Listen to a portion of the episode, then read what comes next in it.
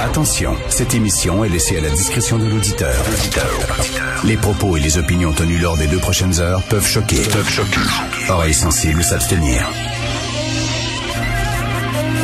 Richard Martineau. Martino. Un animateur pas comme les autres. Richard Martineau. Cube Radio. Bonjour, bon mercredi tout le monde. Moi, ça me fait capoter QAnon. QAnon, ça me fait, je suis fasciné par ça et terrifié par ce mouvement-là. Vous savez, cette théorie du complot voulant que les démocrates euh, fassent partie d'une secte sataniste mondiale.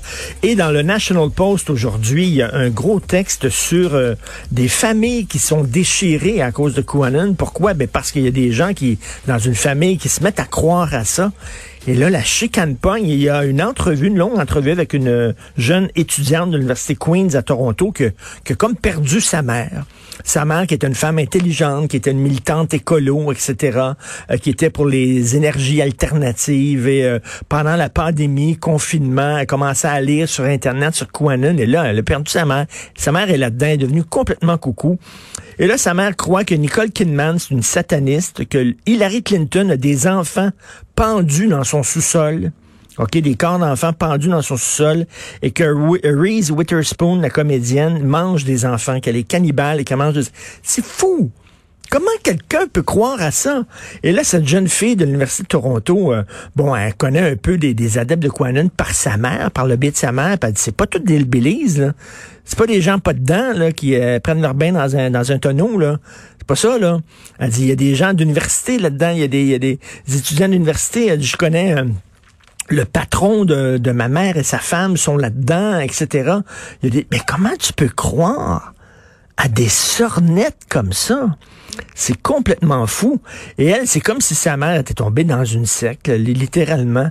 Et euh, il y a de plus en plus de gens qui triplent là-dessus. Je ne comprends pas ce phénomène. C'est, vous êtes débile? Vous pensez vraiment qu'il y a des pizzerias qui gardent en otage des enfants dans leur sous-sol pour des messes sataniques avec des démocrates puis des, des gens d'Hollywood. Christy, prenez votre pilule. Ça, c'est un des effets euh, collatéraux les plus fréquents de la pandémie actuelle, c'est ça. On va parler d'écologie, d'environnement rapidement. Page 28, une toute petite nouvelle dans le Journal de Montréal, mais qui a attiré mon attention. 230 000 tonnes de plastique qui ont été jetées dans la Méditerranée. 230 000 tonnes. Alors, ils finissent chaque année dans la Méditerranée un chiffre qui pourrait doubler d'ici 2040. On utilise vraiment la Méditerranée comme une poubelle. Et quels sont euh, les pays les plus polluants hein, qui se débarrassent de leur plastique dans l'eau? L'Égypte, le premier, avec 74 000 tonnes déversées par an. Après, c'est l'Italie. Puis après, c'est la Turquie en troisième position. 24 euh, 000 tonnes. L'Égypte et la Turquie. Tu vois où euh, Greta est jamais allée dans ces pays-là? Avez-vous déjà vu Greta en, Égypte? Greta en Turquie? Si vous avez des photos de ça, moi, je vais voir. Là. Je vais voir. Il me semble que Greta Thunberg, c'est tout le temps l'Occident qu'elle va voir. Hein? C'est le Canada, c'est les États-Unis, c'est la France, c'est les pays en Europe, tout ça. Mais le plus gros pollueur dans ce coin-là, c'est l'Égypte. Puis le troisième, c'est la Turquie. Puis on n'a fait jamais, jamais la leçon à ces gens-là. L'avez-vous déjà vu en Chine? Greta Thunberg, non.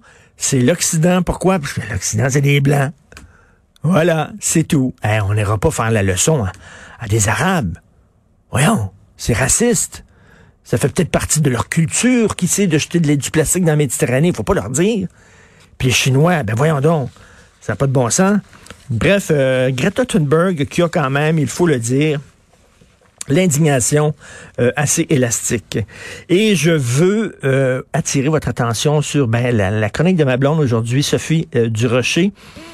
C'est une entrevue de Michel Onfray. Michel Onfray a accordé une entrevue à Marie-Louise Arsenault le 20 octobre dernier dans la radio de Radio-Canada, une émission littéraire, Plus on est de fou, plus on lit.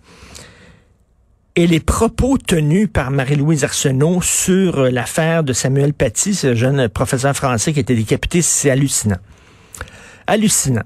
Veut dire, elle, dit, oui, mais vous savez, c'est un peu, c'est un peu à cause de la France. Finalement, c'est à cause de la France. Euh, elle dit, euh, vous faites référence à un événement troublant, dit ça Michel Onfray, en parlant de la décapitation du prof. Vous faites référence à un événement troublant, tragique, extrêmement violent, cette décapitation d'un prof, mais, j'ai une question, moi. Est-ce que ce jeune homme est vraiment un représentant de cette religion-là, c'est-à-dire le, le, gars qui l'a tué, ou n'est-il pas plutôt le représentant d'une certaine radicalisation qui a à voir avec le contexte politique et sociologique de la France? Entre les lignes, a un gars qui a tué et décapité un professeur, c'est à cause du contexte sociologique de la France. C'est la France qui est responsable de ça. C'est la France qui a créé ce, ce terroriste-là. Imaginez si on disait, en parlant du flic qui a tué George Floyd, oui, mais oui, ben, bien sûr, c'est un, un, flic raciste, mais c'est pas vraiment lui qui est le responsable. C'est le contexte, le contexte des États-Unis, puis tout ça. Les gens diraient, ben voyons donc, t'es en train de le justifier, t'es en train de, de l'absurde, t'es en train de lui donner le bon Dieu sans confession.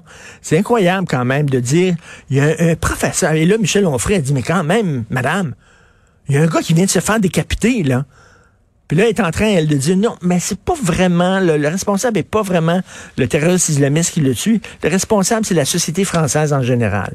Hallucinant. Tout ça sur les ondes, bien sûr, de notre radio publique. Vous écoutez